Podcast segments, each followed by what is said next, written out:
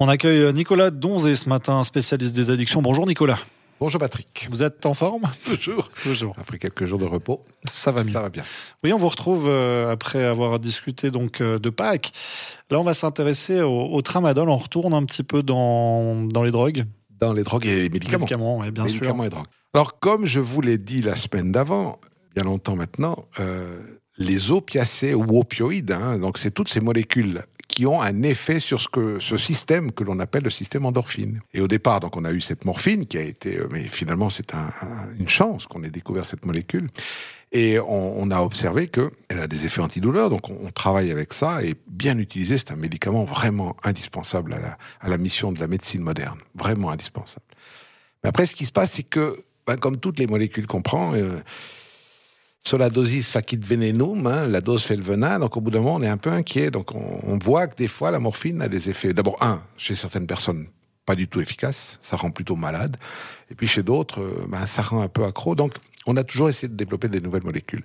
Et comme l'idée, c'est de trouver des molécules qui agissent sur les récepteurs endorphiniques, ben, peut-être qu'il y en a qu'on peut fabriquer nous-mêmes. Et on en a fait des semi-synthétiques comme le tramadol. Hein, le tramadol, euh, qui est une molécule euh, qui est antidouleur, comme la morphine, un peu plus performant, enfin un petit, ouais, à peu près égal dans sa performance, qui existe depuis 1960, euh, qui a été développé là-bas, puis qui a commencé à être mise en, place sur le marché des, des médicaments par le pharma, et qui était tout à fait utilisé de manière courante maintenant. Le seul truc qu'on est en train d'observer avec ce tramadol, de nouveau, c'est qu'il y a une sorte d'augmentation de sa consommation. Alors, on est souffrant, l'humanité va mal, mais à ce point, il faudrait peut-être se poser des questions. On a presque 24% d'augmentation de la consommation de ces molécules.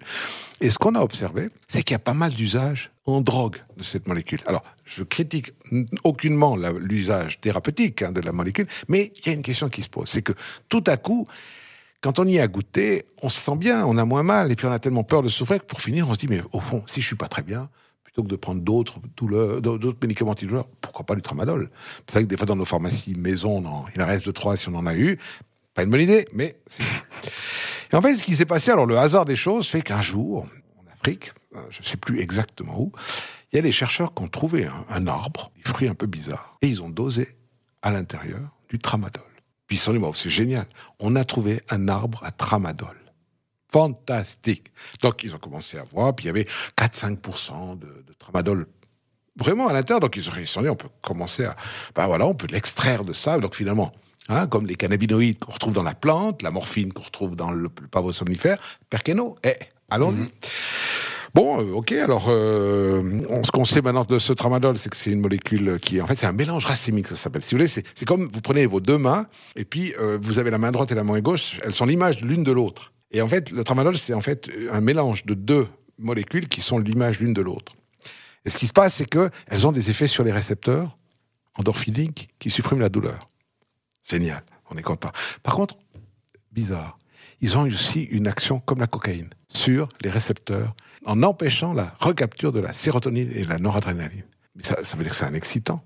Il n'a pas fallu beaucoup de temps pour que des gens l'utilisent comme excitant. Et mmh. typiquement en Afrique. Et il y a une épidémie de consommation de cette substance en Afrique. Alors, je dis le continent africain. Et ce qui se passe, c'est que dans ce contexte, on a commencé à voir avec inquiétude cette consommation importante de tramadol sur ce continent. Puis on a commencé à le chercher partout, à l'analyser. Et qu'est-ce qu'on a observé? Ben En fait, l'arbre à tramadol, il n'existe pas. L'arbre à tramadol, c'est des arbres qui poussent dans des zones où il y a beaucoup de gens qui consomment du tramadol, hein, dont ils disent que ça les rend comme forts, comme des lions. Ben c'est normal, hein, c'est un peu un effet cocaïne. Et toute cette eau qui est euh, déchets hein, suite à, et qui disons, alimente les arbres, les contamine. Donc il n'existe pas d'arbre à tramadol. Il existe une contamination d'arbres par du tramadol. Donc ça, c'est un souci, parce que c'est pas très écologiquement correct mmh. de voir que des arbres sont modifiés grâce à ce tramadol. Alors ça, c'est toujours assez intéressant de voir comment ça se passe. Alors maintenant, il y a des gens qui commencent à se poser la question avec une autre molécule qui pourrait être éventuellement un remplaçant de ce tramadol. Ce serait les cannabinoïdes. Mais commence à y travailler? On en a déjà parlé, oui. et je pense qu'on en reparlera encore. Avec plaisir. Parce que c'est démarche, c'est intéressant, ouais. intéressant. Et la semaine prochaine, on va s'intéresser à l'oxycodone. Absolument. La Merci suite. Merci beaucoup, Nicolas. Je vous en prie.